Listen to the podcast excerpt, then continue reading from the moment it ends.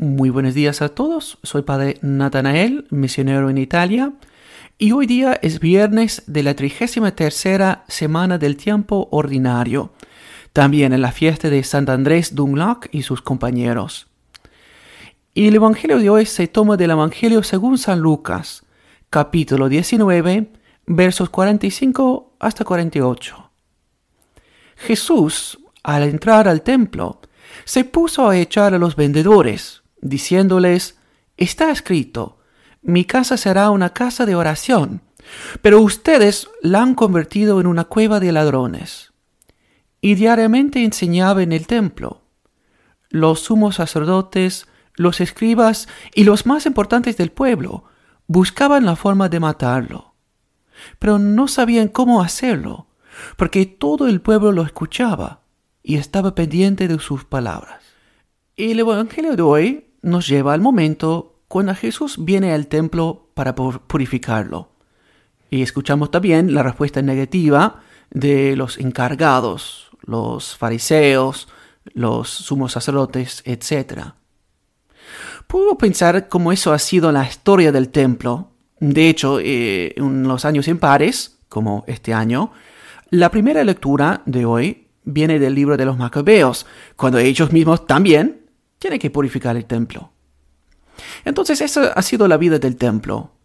Contaminación, después purificación.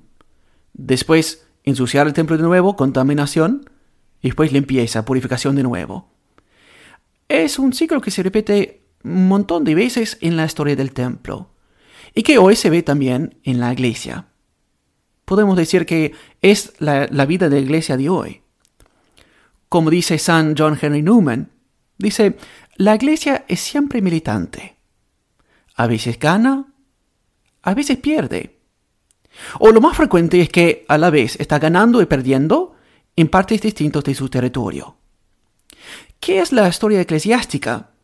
Sino un recuerdo de una batalla de la cual no se sabe cómo va a terminar, aunque sabemos perfectamente cómo ha de terminar la guerra.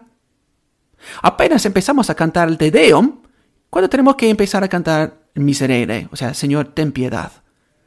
Apenas tenemos la paz cuando empieza la persecución.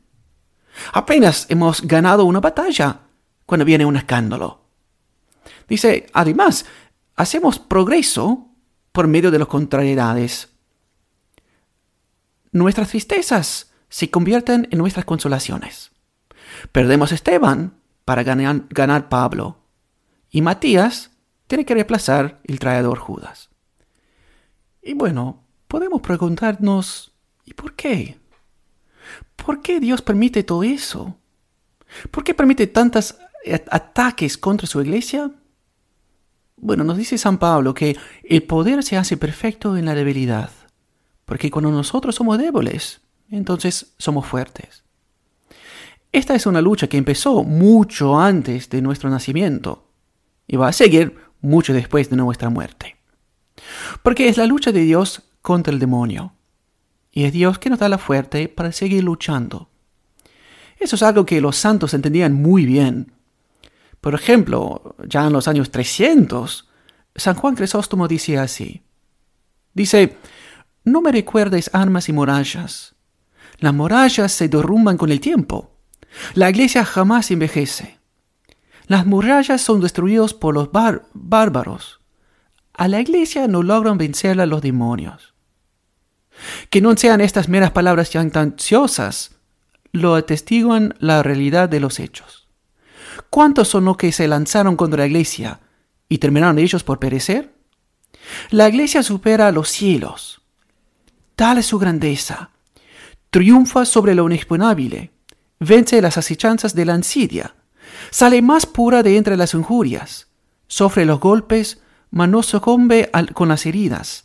Azotada por las olas, no se sumerge. Zarandeada por las tempestades, no naufraga. Se, se ve agitada, pero no cae. Lucha, pero no es vencida. ¿Por qué guerra tan feroz? Para conseguir trofeo más glorioso. O también decía San Hilario, de modo más conciso, esta es la característica de la iglesia, el vencer cuando es herida, el ser entendida cuando es empuñada, el lograr su fin cuando es abandonada.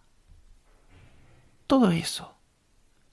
Entonces, podemos preguntarnos, ¿cuánto confiamos en el amor que Dios tiene para nosotros, para su iglesia? ¿Realmente creemos que la victoria será suya y nuestra? Y lo que sufrimos acá es simplemente una cosa del momento. Entonces hoy día pidamos por la intercesión de María Santísima, Madre de la Iglesia. Pidamos la gracia de realmente confiar que el, el Padre, el nuestro Padre Celestial nos ama y ve y nos ayuda en nuestra lucha aquí en la tierra. Que así sea.